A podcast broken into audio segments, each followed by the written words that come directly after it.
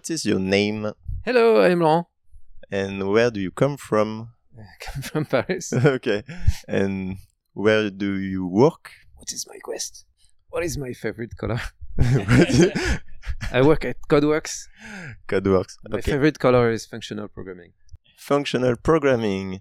And if you want to describe Socrates in one or two sentences, It's a magical cauldron of learning where uh, you will come out, come out on the other side completely transformed and uh, with renewed passion for the job.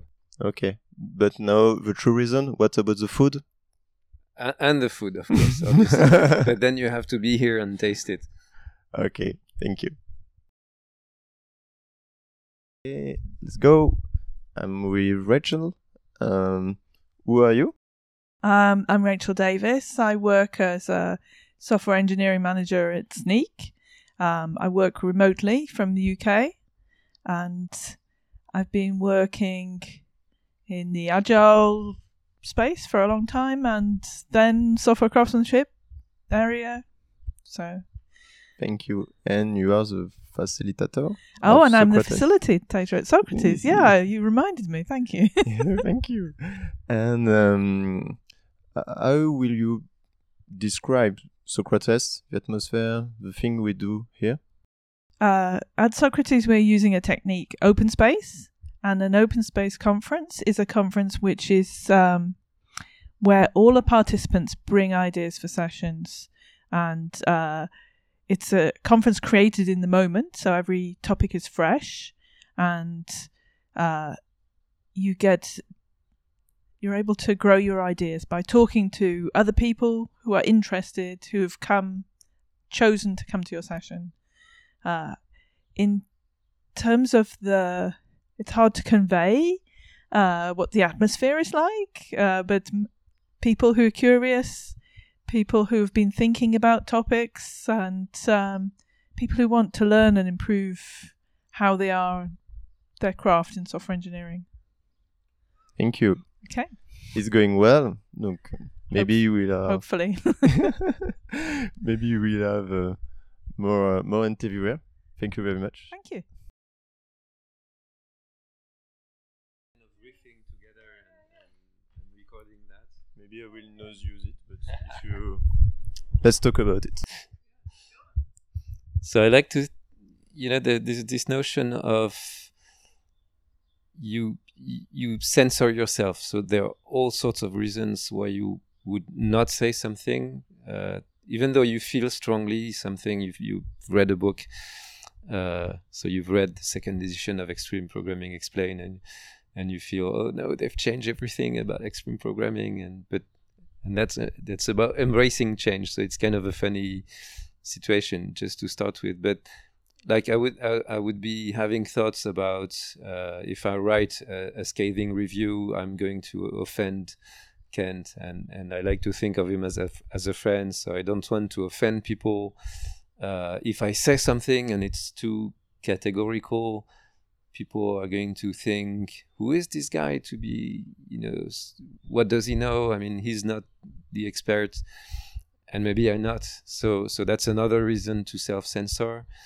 Uh, and and maybe you start writing about something and you notice that you have confusion about some of it, and then the confusion is also another reason not to say something because you fear that people will notice your own confusion.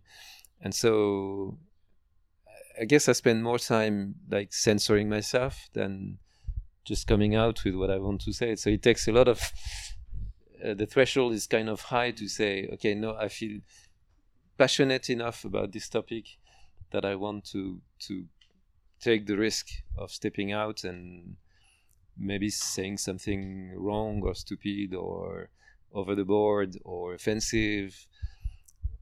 All of these reasons to censor yourself.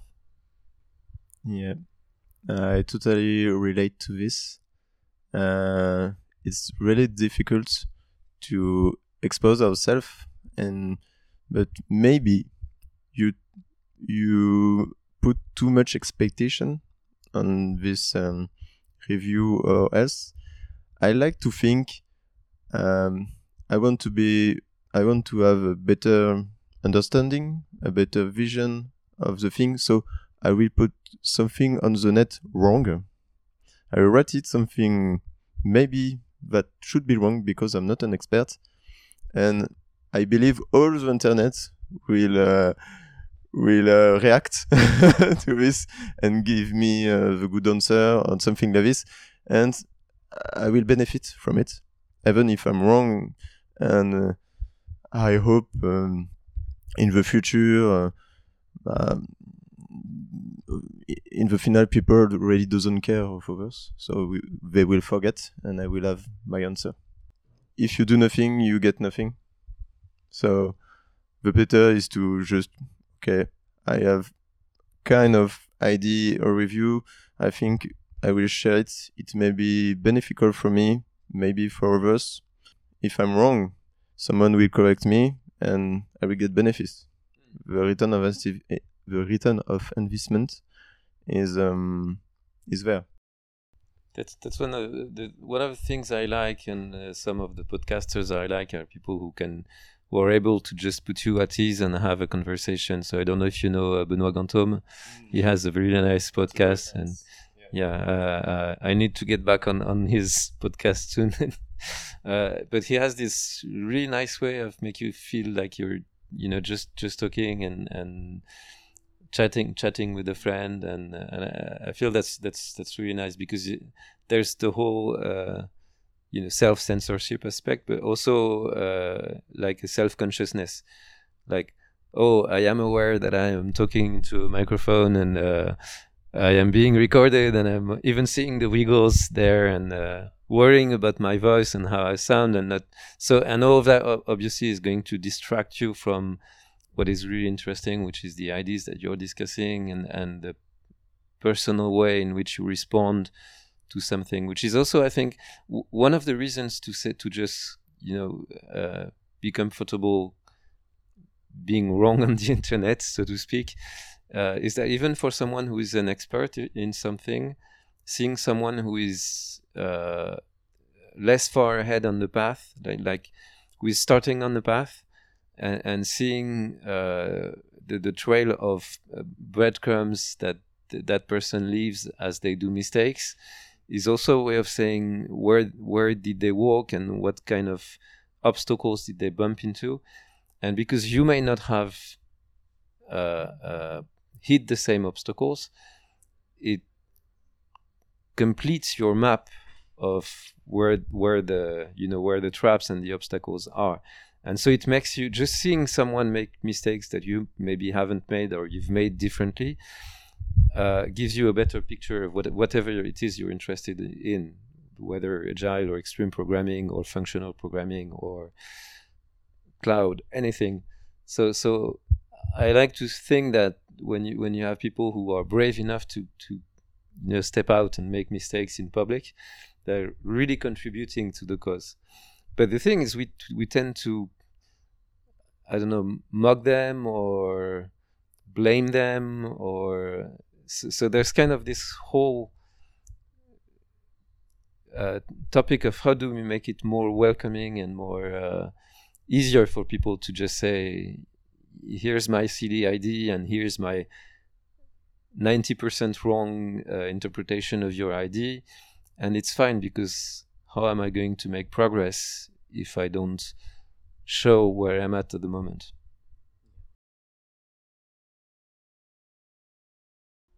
Hello, I'm with Chuck. Um, just who are you? Hi, I'm Juk. I'm software crafter, uh, currently residing in Germany. Um, I've been a software crafter community for 10 years. Whoa. Yes.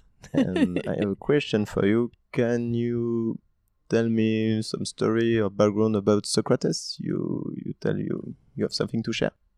Sure. Um, I can start maybe with my first Socrates. It was actually the second Socrates ever, in 2012. so exactly 10 years ago actually um, i had just started working in my first job as a consultant doing mostly backend development and i'd gotten into the german software crafter community uh, it's called softwerkskammer and one of the creators of Socrates became a friend. And Socrates, uh, it's software craft and testing unconference. It was created as a new version of another event, which was um, an event for agile coaches, and um, they got together in an open space format. And a couple of them were like, "Well, we should have something like that for software craft and um, doing the technical stuff."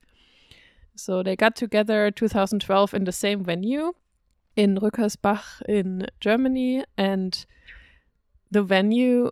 Uh, there's only one Socrates a year at that time, and the venue got too big uh, got too small for a big uh, group very fast, and really lots of people wanted to come.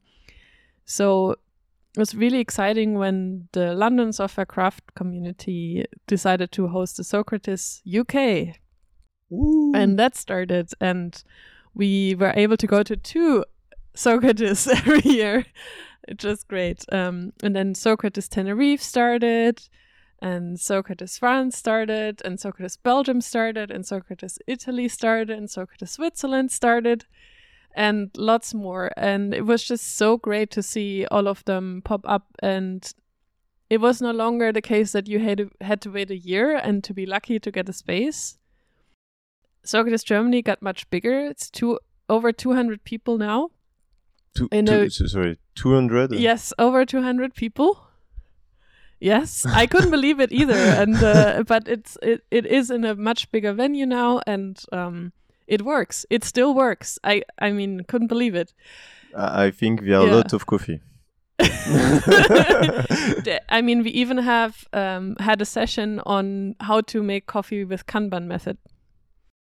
So, yeah, Wow. I I am so excited, and to be honest, it's been something that has a very big part in my life. So I've been to uh, Socrates every two months uh, before the pandemic, and it was just so heartbreaking when it stopped. Um, but yeah, I love Socrates, and it has this history, and um, I would say it has only gotten better, better over time. Nice. I can relate a little bit of what you just say because I used to go to meetups in France and yeah, it just stopped everything in one year or two and I, I was sad.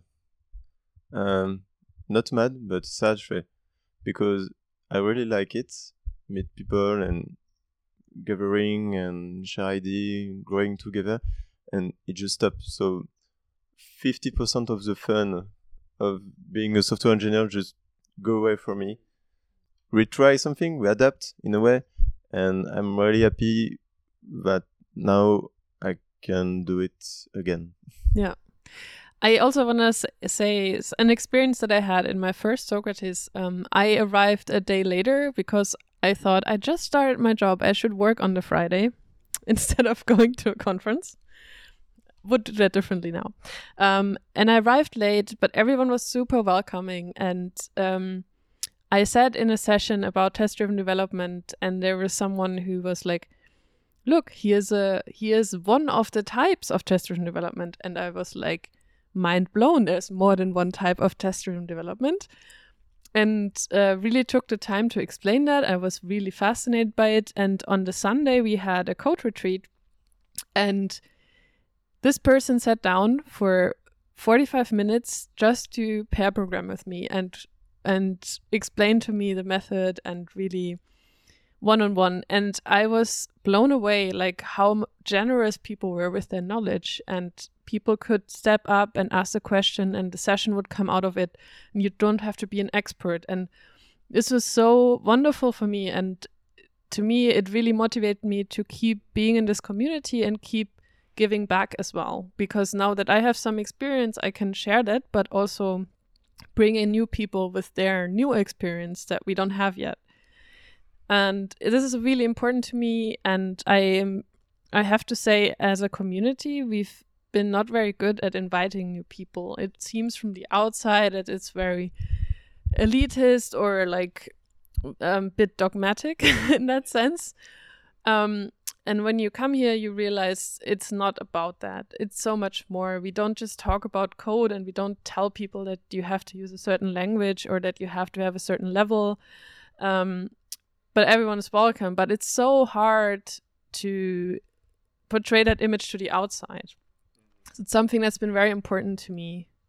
Now I want to let you get a word in. before I keep No, um, yeah. Wh- wh- when you when you're Mm. talking, Hmm. um, a feeling of something like very kind of warmth, warmth. Hmm. Uh, we we have memories of workplace that is really really cold, and it's for work and yeah. it's not really a, a nice place. And it's really a good thing there somewhere like in Socrates a space for uh, give and take some warmth and So true. just be be yourself uh, just yeah we give we take and bring back this warmth this Mm. warmth at uh, in our team and just communicate of, okay maybe we can enjoy we can enjoy uh, the way we work uh, it's it's possible. And we can find a, find a way by go to conference change our environment um, and not stay in the cold place because if we stay in cold we have just more cold. So we have to give and take some warmth somewhere else. And socrates does a really good a really good job with it okay thank you do you want to add something I mean, yeah, I could talk even more, Oh. of course. Um, I think one initiative that we did to try and make the community a bit more inclusive was to change the name. So uh, it used to be Software Craftsmanship, which is derived from the Software Craftsmanship Manifesto, which was um, an answer to the Agile Manifesto, extending it and focusing a bit more on the values of the software engineers and what they need to do to contribute to the agile um, values. And it's very much about pride, but also about the aspects that are sharing knowledge and learning together and growing as a community. And that's kind of the parts that I think we really focus on in Socrates and in the software crafter community. And so we've had criticism about having a man in the name for a while. Um, and it's been really hard to make any change because a lot of people are now using software craftsmanship as their brand.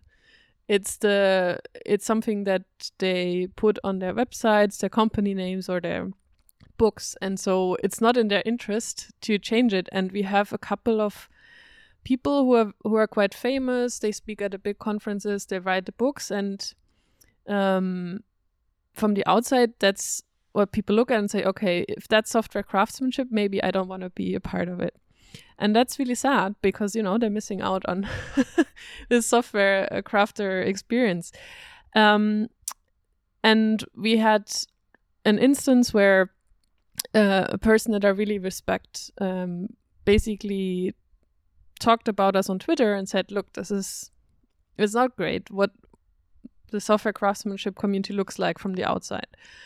And it started a really cool discussion inside the community about it. And I was really glad that this happened because it's it showed people, okay, we gotta do something. And after much, much discussion, um, Raimo Radczewski and me decided to rename the big software crafter Slack group into the software crafter name without a manship. And it's much simpler, software craft, software crafter. And we registered also the domain softwarecrafters.org. Raimo did most of the work, you know. um, and we made an announcement why we made this change. And it was so wonderful to see that in the next couple of weeks and months, we had this big list of software craft communities on the website and the map where all the communities are, they kept raising merge requests, pull requests to change their names.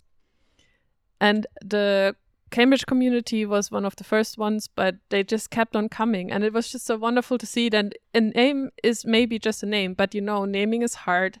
Mm-hmm, Finding mm-hmm. inclusive names is hard, but it does mean something to people. And this this is maybe something that's easy to measure. But what's harder to measure, but really obvious to me, is that to each each year, the event has become more inclusive. Um, and you can even talk about topics like diversity and inclusion, which didn't used to be the case. At my first Socrates, or maybe the second, I don't remember exactly, I did a session on why it is so hard to talk about these topics. And I didn't even talk about a topic, just meta. Mm. Why is it so hard? And three people showed up. And couple years later, it's a whole big session at all the events at all the Socrates, and now we've we're even past that. We don't need to have that talk anymore because people get it. And of course, it's not perfect; things still happen. But I just feel like we did we did a great job in moving forward, and we should keep on moving forward.